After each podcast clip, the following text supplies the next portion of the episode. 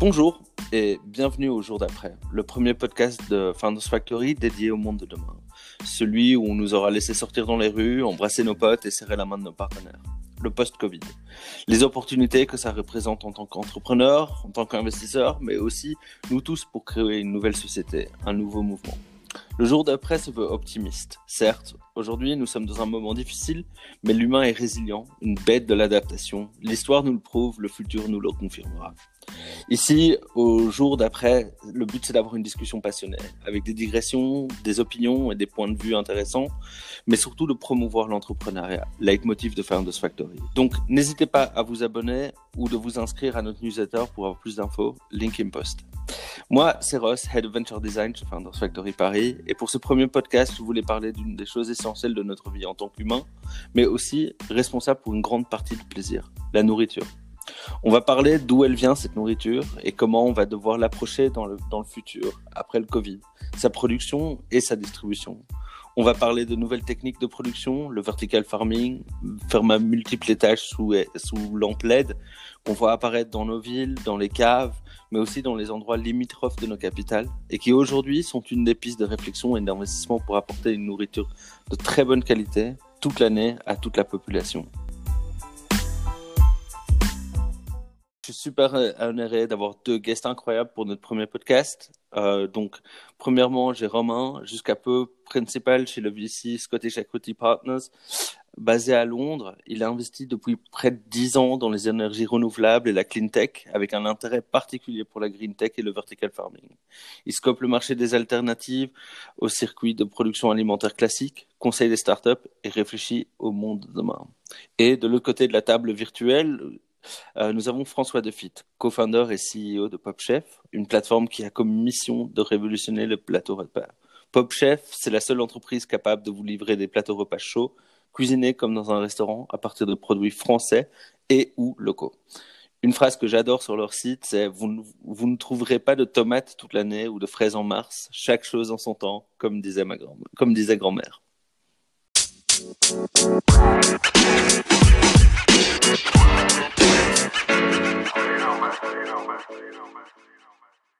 Merci à vous deux d'être là. Euh, voilà, on va rentrer directement dans, les questions. Aujourd'hui, on vit une crise sans précédent.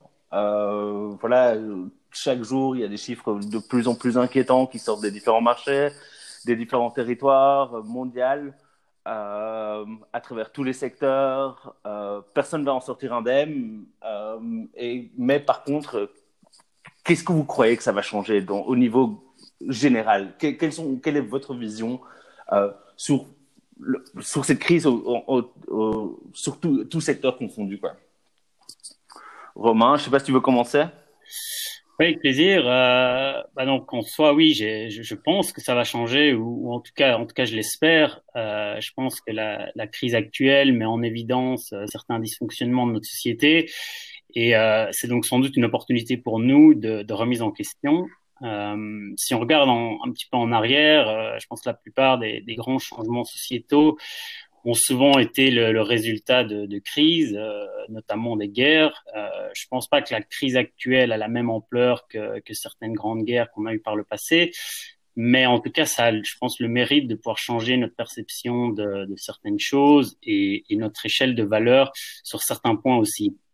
Mmh. Alors, je dirais tout, tout, tout d'abord, mon, mon, premier point serait de dire que cette crise nous montre à quel point c'est important de, réfléchir sur le sur le long terme. Euh, je pense que on est aujourd'hui beaucoup trop centré et focus sur un modèle de de l'immédiat et, ça, ça commence d'ailleurs avec la avec la politique. Euh, les démocraties occidentales, euh, je pense aujourd'hui fonctionnent vraiment à des horizons extrêmement courts. On parle de un, deux ans, peut-être cinq ans maximum, qui est la durée d'un mandat euh, typique dans des, euh, dans des démocraties en Europe ou aux États-Unis. Et, euh, et, je pense que cette crise montre qu'il y, y, a vraiment besoin d'un changement en profondeur de, de, de, la manière dont la politique fonctionne aussi. Si on prend quelques exemples qui s'appliquent directement à la crise actuelle, notamment la, la pénurie de masques qu'on a vu, qui est, qui est un problème dans, dans quasiment tous les pays aujourd'hui, il y a dix ans, on avait eu la grippe aviaire. Euh, beaucoup de gouvernements avaient réagi suite à ça en commandant d'énormes stocks euh, de masques. Dix ans après, bah, on a un petit peu oublié, on se dit que c'était quelque chose du passé et que ça, ça ne se reproduira plus.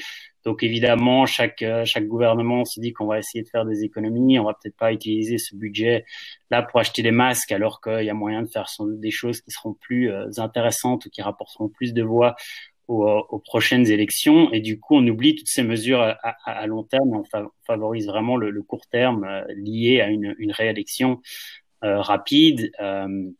Enfin, je pense aussi à Trump. Euh, si on écoute ses discours, euh, personnellement, parfois j'ai plus l'impression euh, d'écouter un, un, vendeur qu'un dirigeant d'un pays avec vraiment une vision, une stratégie derrière tout ça. Donc, je pense que c'est important de commencer à se dire que voilà, on doit, on doit réfléchir aussi à 10 ans, 100 ans et plus, et construire vraiment cette stratégie, cette vision long terme qui doit passer d'abord par le niveau politique, et ensuite se traduire dans toutes les différentes industries. Et je pense mmh. que le climat, c'est clairement aujourd'hui un des thèmes centraux. Euh, toute la sustainability. Et, euh, et, je pense que la crise actuelle va, va renforcer les avancées dans ce domaine-là, mais on voit à quel point c'est difficile de changer ces mentalités. Ça fait déjà plusieurs années, si pas des décennies, que, que, que, certaines voix se sont élevées pour dire à quel point c'était important. Et on a finalement fait assez peu d'avancées. Euh, ouais. Donc ça, je pense que c'est le premier point. Le, le, deuxième sujet que je voudrais aborder, enfin qui peut, je l'espère, va s'améliorer suite à cette crise, c'est euh, de comment on organise notre société euh, qui est aujourd'hui complètement mondialisée et qui a euh, qui a montré que chacun ne pouvait plus vraiment euh, travailler euh, dans son coin. Euh, on fonctionne vraiment en réseau, tout est connecté entre les pays, les industries, et donc la coopération est extrêmement importante. importante, pardon on est, euh, on est du coup euh, beaucoup plus, euh, plus vulnérable dû à cette connectivité et cette interdépendance entre, entre pays. La, la crise sanitaire d'aujourd'hui est complètement un, un exemple et on voit que une crise sanitaire comme aujourd'hui, ça a des répercussions dans toutes les supply chains, dans les marchés financiers et on se retrouve vite avec, avec un effet domino où on ne sait, on ne sait pas vraiment arrêter. Donc, je pense que c'est critique d'améliorer cette coopération entre pays, entre industries, euh, et de regarder à l'impact pour la société en général. Euh, donc, prendre en compte cela, pas uniquement regarder au niveau local, régional, mais se dire, OK, quel est l'impact vraiment global sur la société, et de mettre en place des espèces de firewall pour pouvoir, dans des situations critiques, contenir les effets néfastes, euh, comme, on le, voit aujourd'hui. Euh,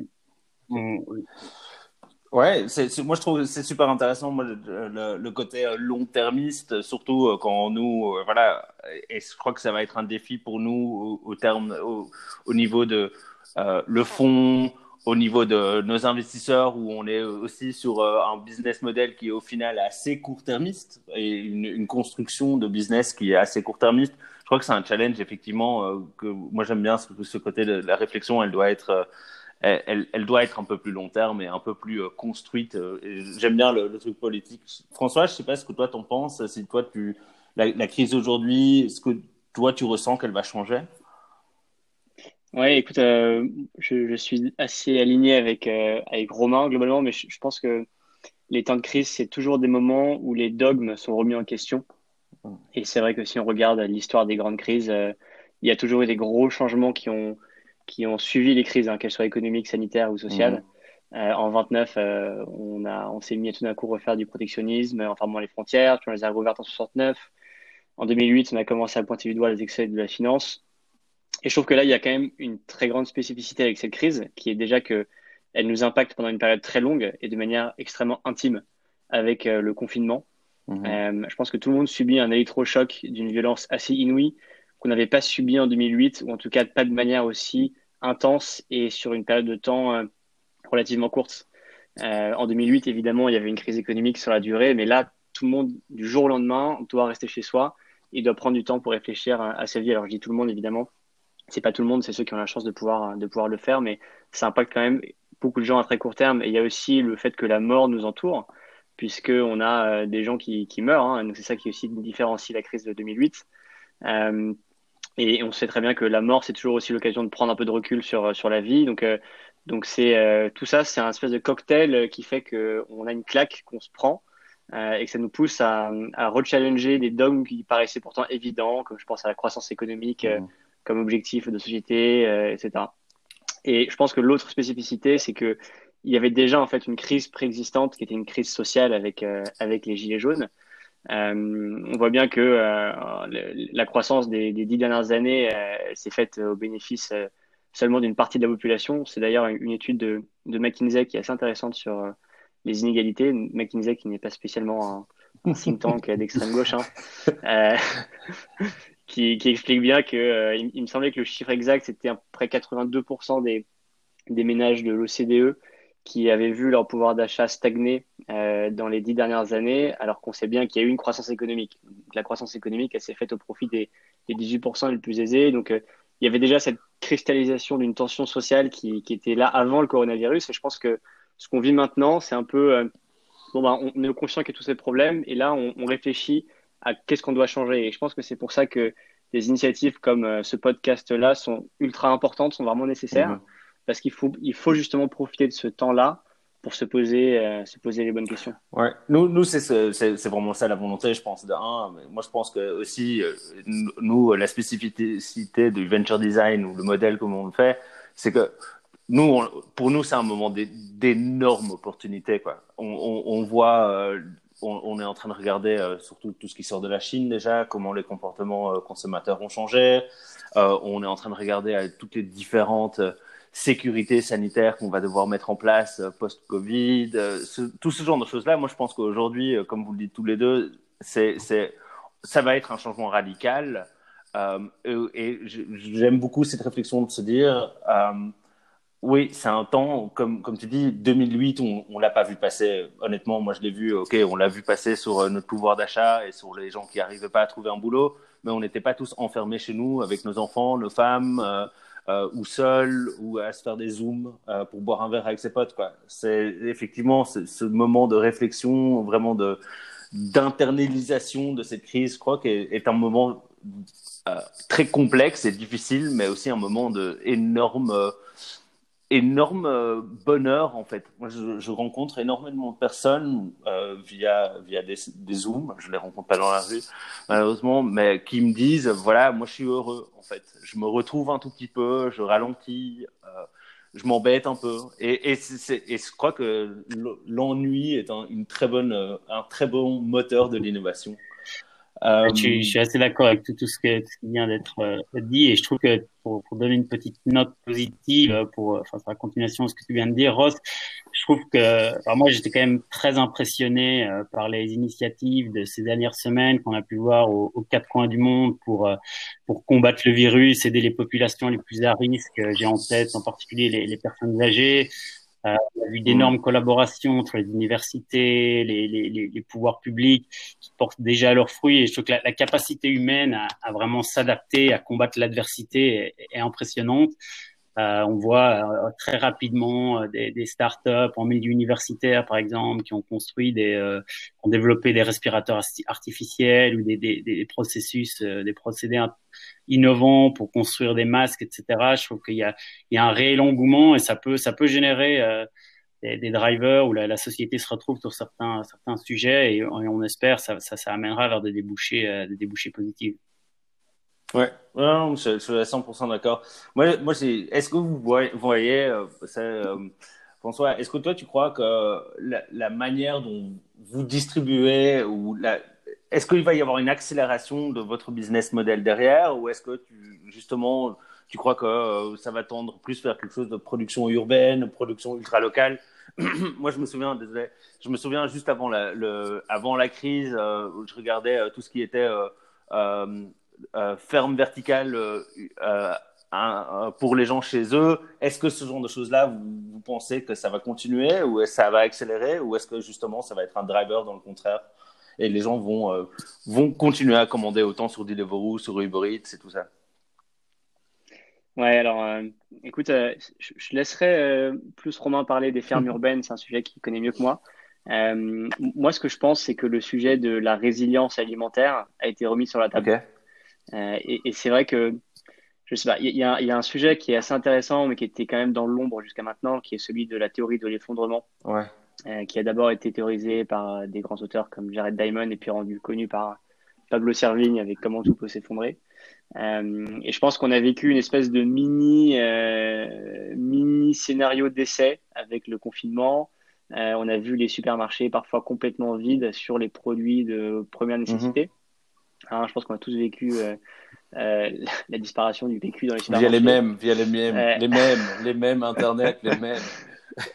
voilà, les mêmes exactement. Non, mais il n'y avait, pas que ça. Il y avait notamment tout ce qui est surgelé, tout ce qui est pâtes. Euh, Picard était dévalisé, donc tout ce qui globalement peut permettre de tenir euh, une période longue.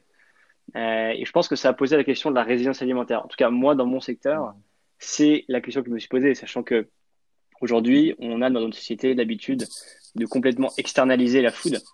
Euh, on n'est plus dans une logique de chasseur-cueilleur où chacun va aller euh, chercher son repas. On a sous-traité euh, la préparation des repas à des grandes industries, au point où maintenant il y a un décalage entre la perception d'un aliment et la réalité. Quand on va commander des nuggets ou du jambon de poulet, euh, c'est pas du tout à ça que ressemble du poulet. et je pense que beaucoup de gens en fait dans les supermarchés maintenant sont un peu perdus et savent pas du tout par quel cycle est passé le produit qu'ils vont qui vont acheter. Mm. Euh, en parallèle de ça, il y a l'agriculture intensive qui, qui, en fait, qui crée des rendements de, de moins en moins bons. Euh, et donc, je pense qu'il y a peut-être un modèle à réinventer. C'est aussi là-dessus une, belle opportunité.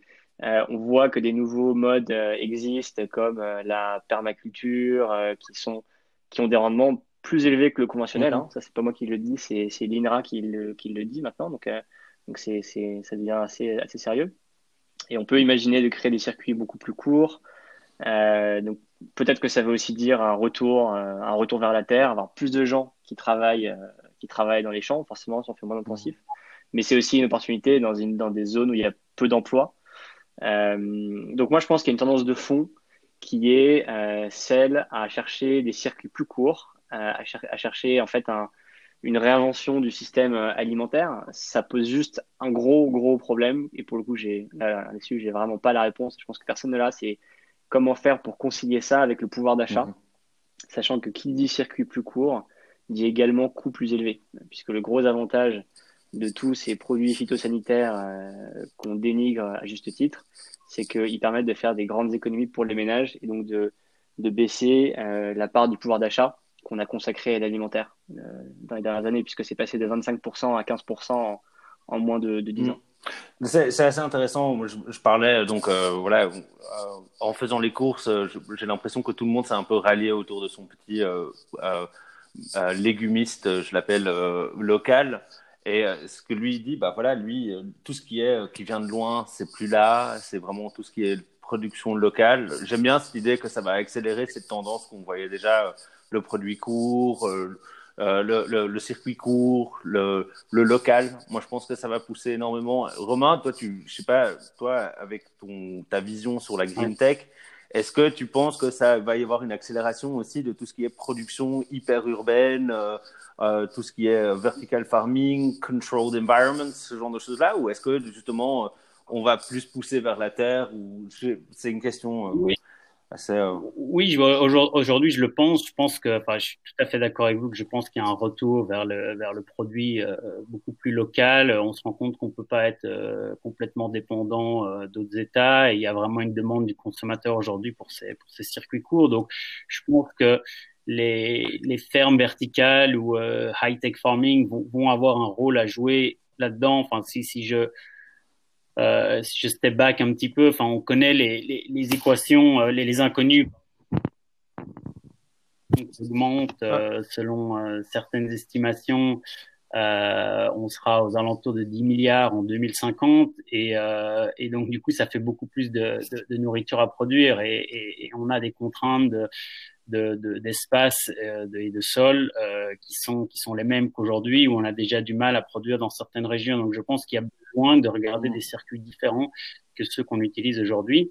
Alors là où je rejoins euh, complètement euh, François, c'est sur le fait que euh, ce qui est difficile aujourd'hui, c'est de fournir cette, cette, production locale de qualité à des coûts euh, bas. Parce qu'aujourd'hui, ça existe déjà ces circuits, mais euh, clairement, il y a des il y a des premiums qui vont entre entre 20 et euh, presque 100% par rapport au, prix qu'on peut trouver sur des, sur des produits classiques dans, dans des supermarchés. Donc évidemment, il y a toute une partie de, de la population qui ne, qui ne peut pas qui ne peut pas en bénéficier.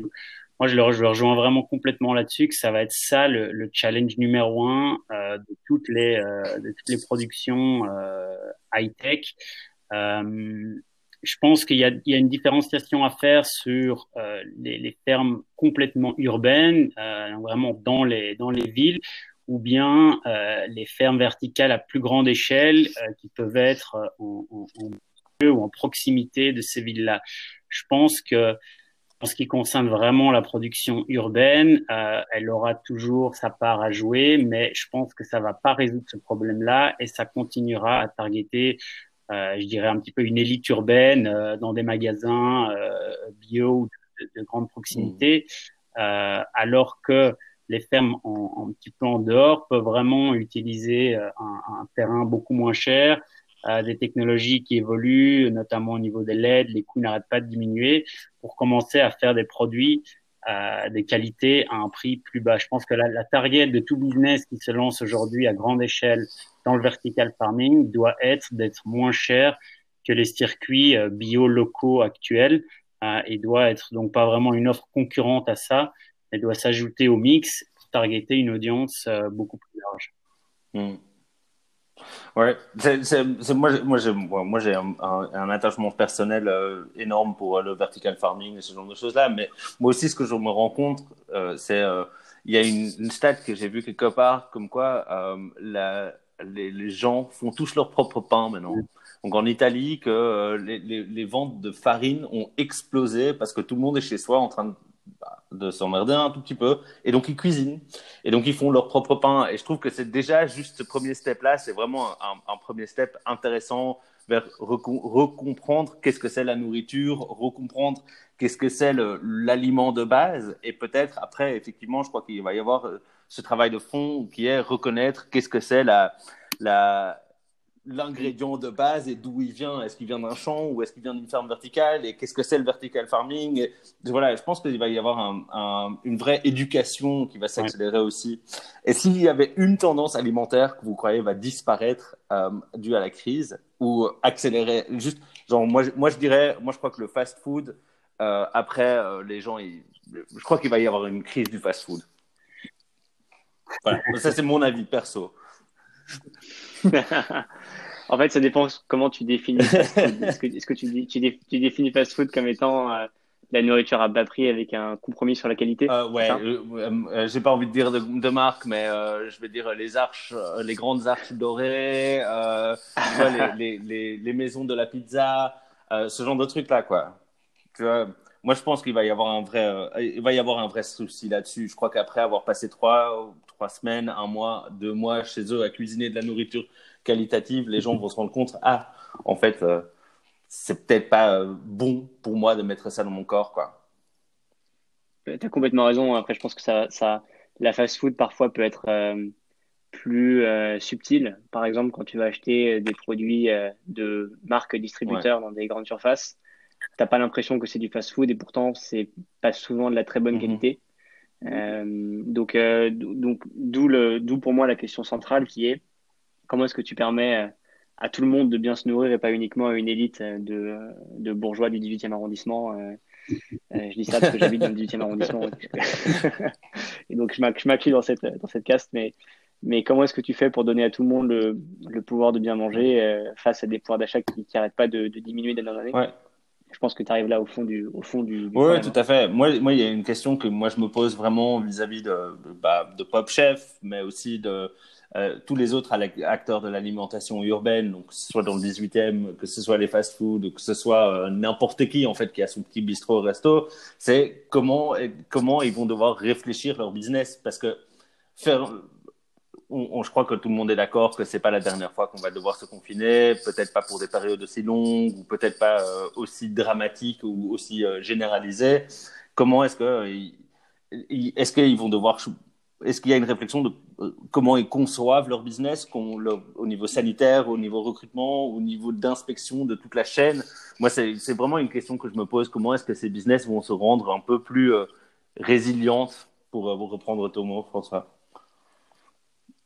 Mmh. Ah ouais, complètement. Euh, c'est une bonne question. Je, je, je pense que bah déjà, tu as parlé de, sécurité mhm. alimentaire. Je pense que c'est important. Le, à court terme, il va y avoir peut-être un peu un décalage entre, d'un côté, la volonté d'artisanat euh, que tout le monde a, manger des produits qui sont très locaux, euh, faits, de, faits maison, et en même temps une forte volonté de sécurité alimentaire, puisqu'on va commencer à voir des virus partout. Et ça, c'est relativement compatible. C'est compliqué quand tu fais de l'artisanal de maintenir des strictes normes mhm. d'hygiène. Donc ça, ça va être intéressant de voir comment ce paradoxe-là va, va, être résolu. Euh, et après, pour euh, comment réinventer euh, ces business, honnêtement, j'ai pas la réponse. Je pense qu'il y a une tendance générale qui est intéressante à regarder aussi, qui est celle de la, la déconsommation.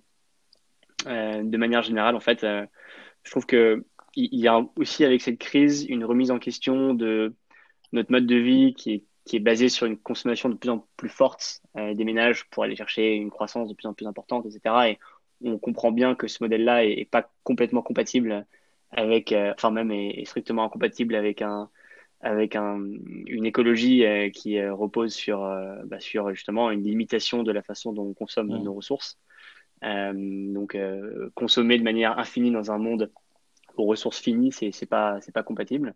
Et je pense qu'il y, y a, aussi peut-être un retour à la sobriété comme philosophie de vie. Moi, je crois énormément en ce mot de la sobriété. C'est pas, c'est pas la pauvreté, c'est autre chose. C'est consommer seulement ce dont on a besoin. Tu parles aux parents qui, ont euh, tous leurs enfants à la maison. Pour l'instant, le dernier mot sur, eux, eux, ils ont en tête, c'est sobriété, tu sais. Écoute, je suis moi-même père de père de petite fille, donc euh, je comprends ce que tu veux dire. Mais euh, mais tu vois, je pense que là, en fait, la question que moi je me pose en tant que chef d'entreprise. Mm avec une boîte qui, justement, est en pleine croissance, puisque nous, on lève des fonds, on a levé euh, un peu plus de 5 millions d'euros, euh, on est dans une logique de croissance, etc.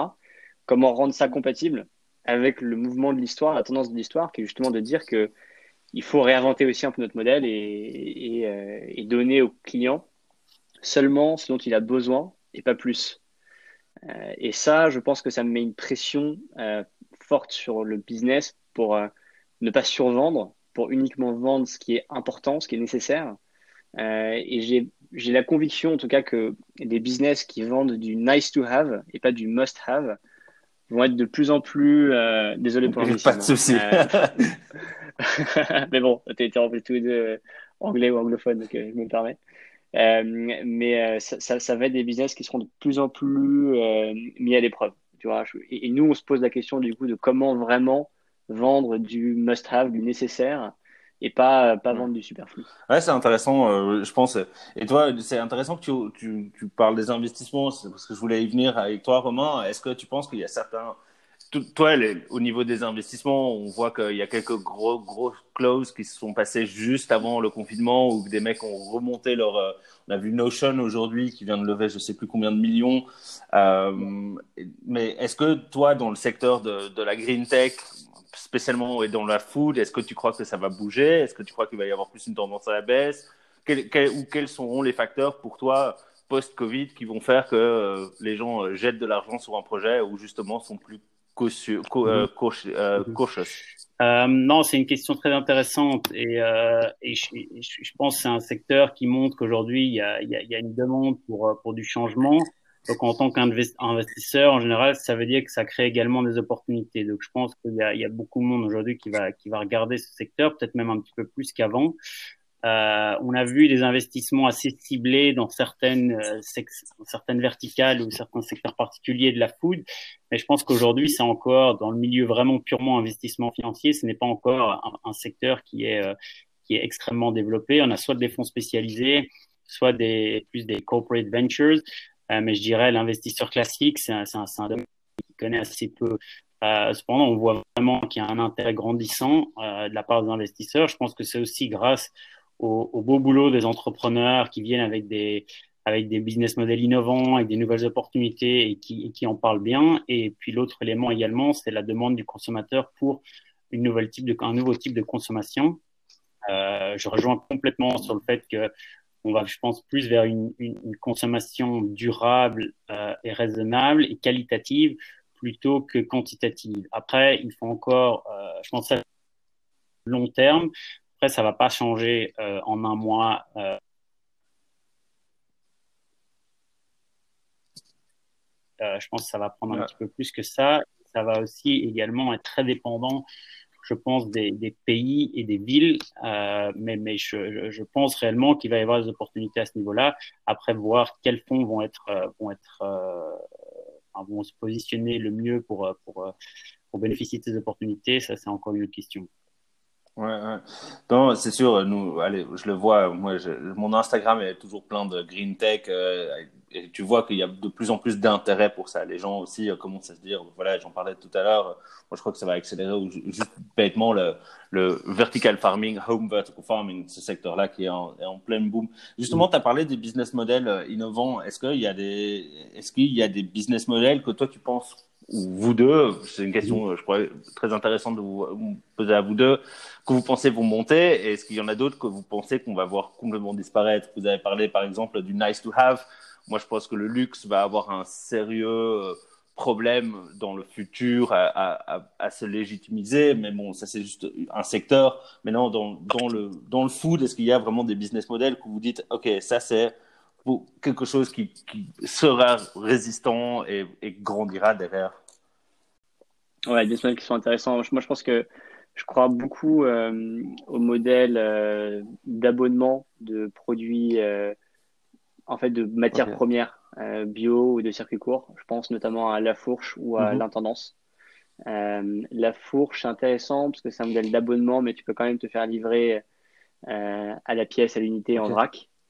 Euh, je crois beaucoup à un modèle que j'ai pas encore vu sur le marché, mais qui me semble existe déjà aux, US. Euh, c'est un modèle en fait où tu t'abonnes à une livraison quotidienne, hebdomadaire ou mensuelle de produits pour ta maison qui sont justement pas superflus euh, et pour lequel tu n'as pas forcément envie de faire des choix. Moi, je pense que le choix, c'est assez harassant en fait pour un consommateur. Euh, personnel, je préfère limiter le nombre de choix que je fais dans la journée. Il y a un concept, euh, d'ailleurs, qu'en anglais s'appelle le choice fatigue. Euh, c'est quand tu passes ta journée à faire des choix, en fait, à la fin, tu en as marre de choisir.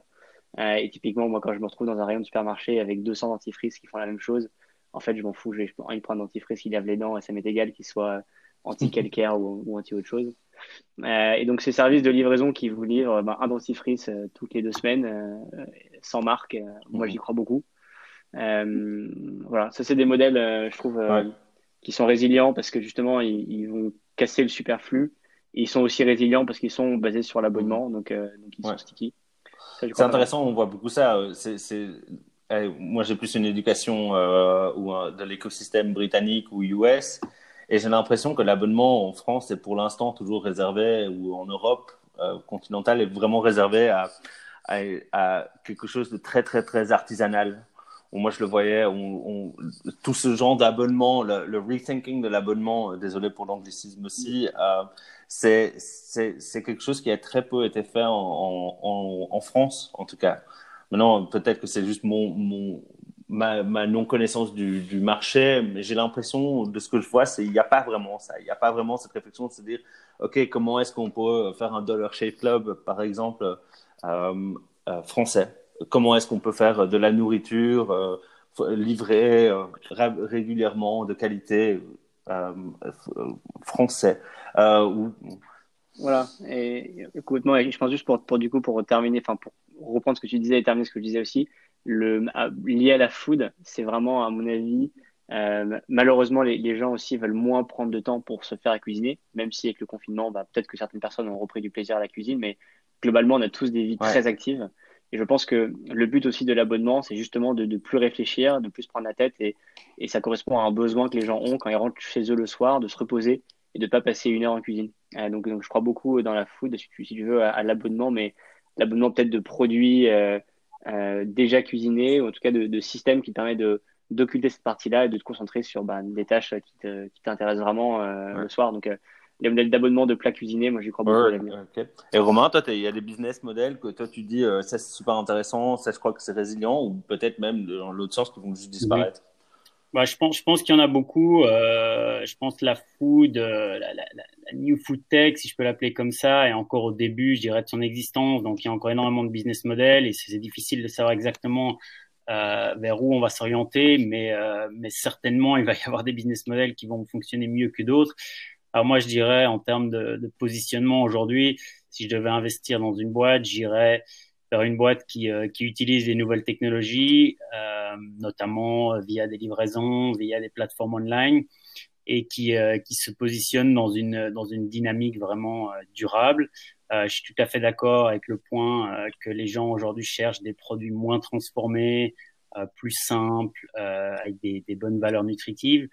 Euh, et je pense qu'également l'autre point très important au niveau des business models que je j'ai rarement vu euh, dans la food aujourd'hui, c'est des business qui sont euh, vraiment scalable. Euh, mm. Souvent, c'est des initiatives assez locales euh, qui sont difficilement réplicables et qui sont compliquées du coup à faire avoir une croissance importante dans, dans, un, dans un futur proche. en termes de, de certains business que, que j'aime bien, je pense que euh, je vais pas citer de nom ici parce qu'il y a encore des, pas mal de choses qui sont confidentielles, mais il y a, il y a certaines, euh, certains acteurs dans, la, dans le vertical farming qui sont, qui sont en train de construire des, des unités de production euh, assez larges avec des vraies économies d'échelle qui investissent beaucoup sur, le, sur la, une marque, ce qui est, je pense, très important dans ce secteur-là. Les gens s'identifient aux marques et on en a encore assez peu vu euh, dans ce domaine-là. Euh, un autre domaine que je pense qui est intéressant, c'est tout ce qui est autour du, du, du waste food. Euh, donc, il y, a, y pas mal d'études. Euh, disons, je pense qu'on gaspille environ 30%, si pas plus, de toute la nourriture qui est, qui est produite. C'est un chiffre qui fait, qui fait froid dans le dos. Euh, et donc, il y a par exemple des sociétés comme euh, Too Good to Waste qui, ouais. qui, livrent des paniers avec les, les restants de nourriture dans les restaurants, dans les magasins, etc. Ils se sont un petit peu cherchés en, temps en termes de business model, mais je pense qu'aujourd'hui, il commence à avoir une offre qui correspond à l'envie des consommateurs et qui aussi est, est, est, bonne pour les, pour les retailers et les restaurants. Une autre société euh, qui me vient maintenant à l'esprit, c'est Farm Drop. Euh, donc, si tout le monde connaît, mais c'est c'est une sorte de, de cadeau. Donc, c'est euh, ils se veulent euh, le lien entre les euh, les agriculteurs locaux et le consommateur final. Et donc, via une, un, site ou une appli, on peut faire ses courses directement, sourcer directement des différents producteurs et qui sont livrés ensuite dans les dans les ménages. Donc ça, c'est champ des types de business qui euh, qui utilisent, enfin qui, vraiment sur, je pense, les tendances tendances importantes. Il y en a énormément d'autres, mais je pense que ceux-ci sont, sont, typiquement des qui peuvent être intéressants à fonctionner dans le Ouais, et donc maintenant, je vais vous demander de channeler votre Paco Rabanne intérieur et euh, de devenir des futurologues. euh, on est six, six ans plus tard. Qu'est-ce que, c'est, ça ressemble à quoi notre société? On est dans, dans six ans. Allez.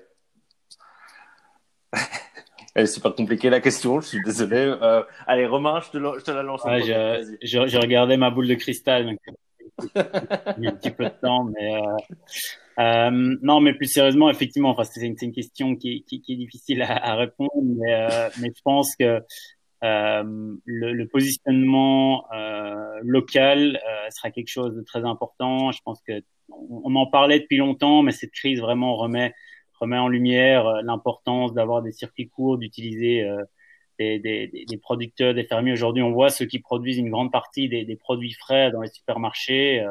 pour le moment, je suis, je suis actuellement en Belgique. On voit vraiment tous ces fermiers travaillent. C'est eux qui, qui, qui, sourcent une grande, une grande partie des produits. On voit à quel point c'est important et, euh, et on peut pas se, euh, s'en remettre uniquement euh, à d'autres à d'autres pays. Je pense que là, là où je, enfin, comment je vois également dans six ans, c'est c'est d'arriver à fournir des produits de qualité à un plus grand nombre, un plus grand nombre de gens. Je pense que aujourd'hui, ça reste un mm-hmm. produit de luxe euh, et ça, ça doit changer. Donc ceux qui arriveront vraiment à, à solver, ce, à solutionner ce, ce problème, euh, sont, sont les gagnants. Donc, euh, je dirais quelque chose de une, une, une, euh, une industrie plus, plus durable, locale euh, et abordable pour, euh, pour tout le monde.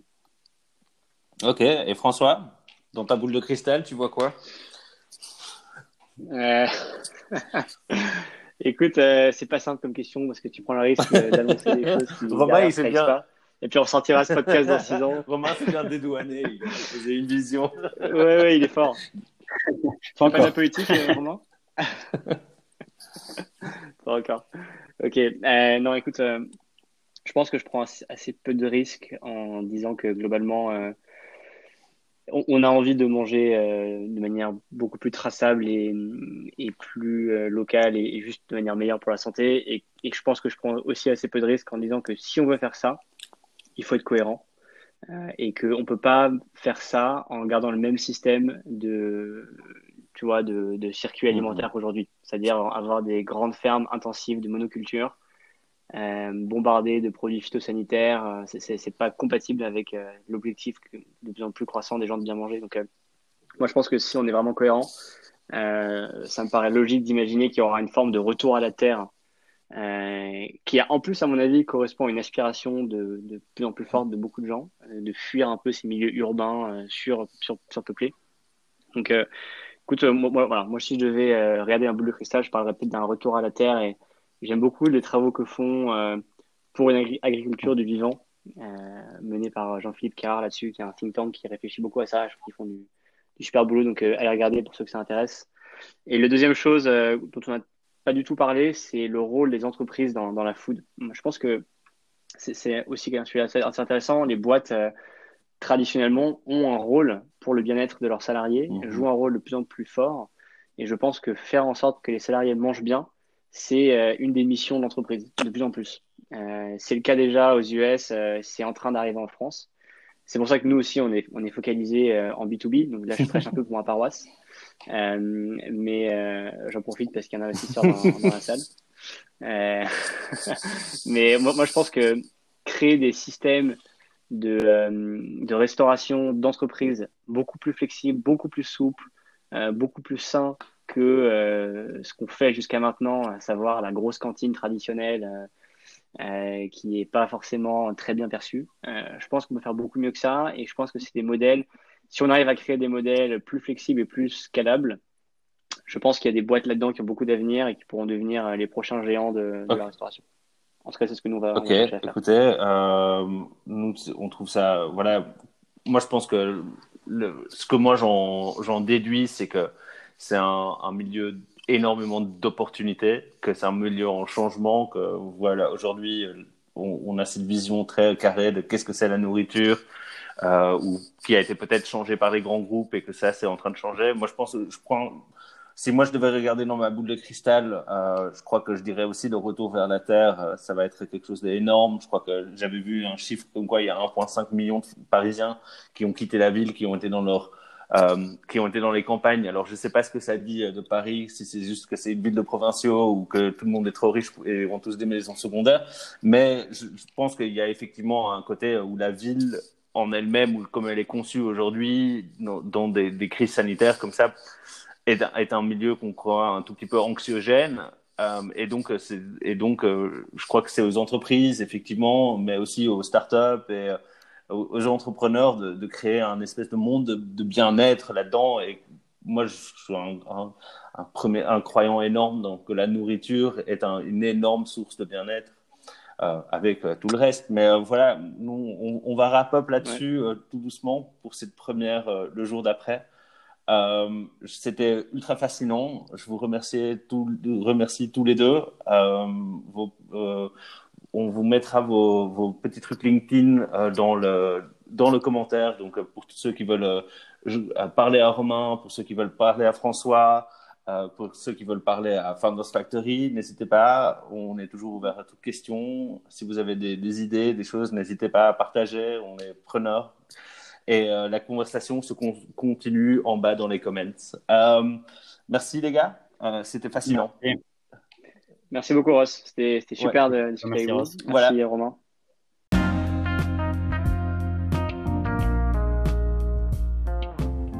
Ce podcast a été créé par Founders Factory Paris en 2020, produit par Quentin Legal, présenté par Ross McCurac. Nos guests étaient Romain Cayenne et François Defitte.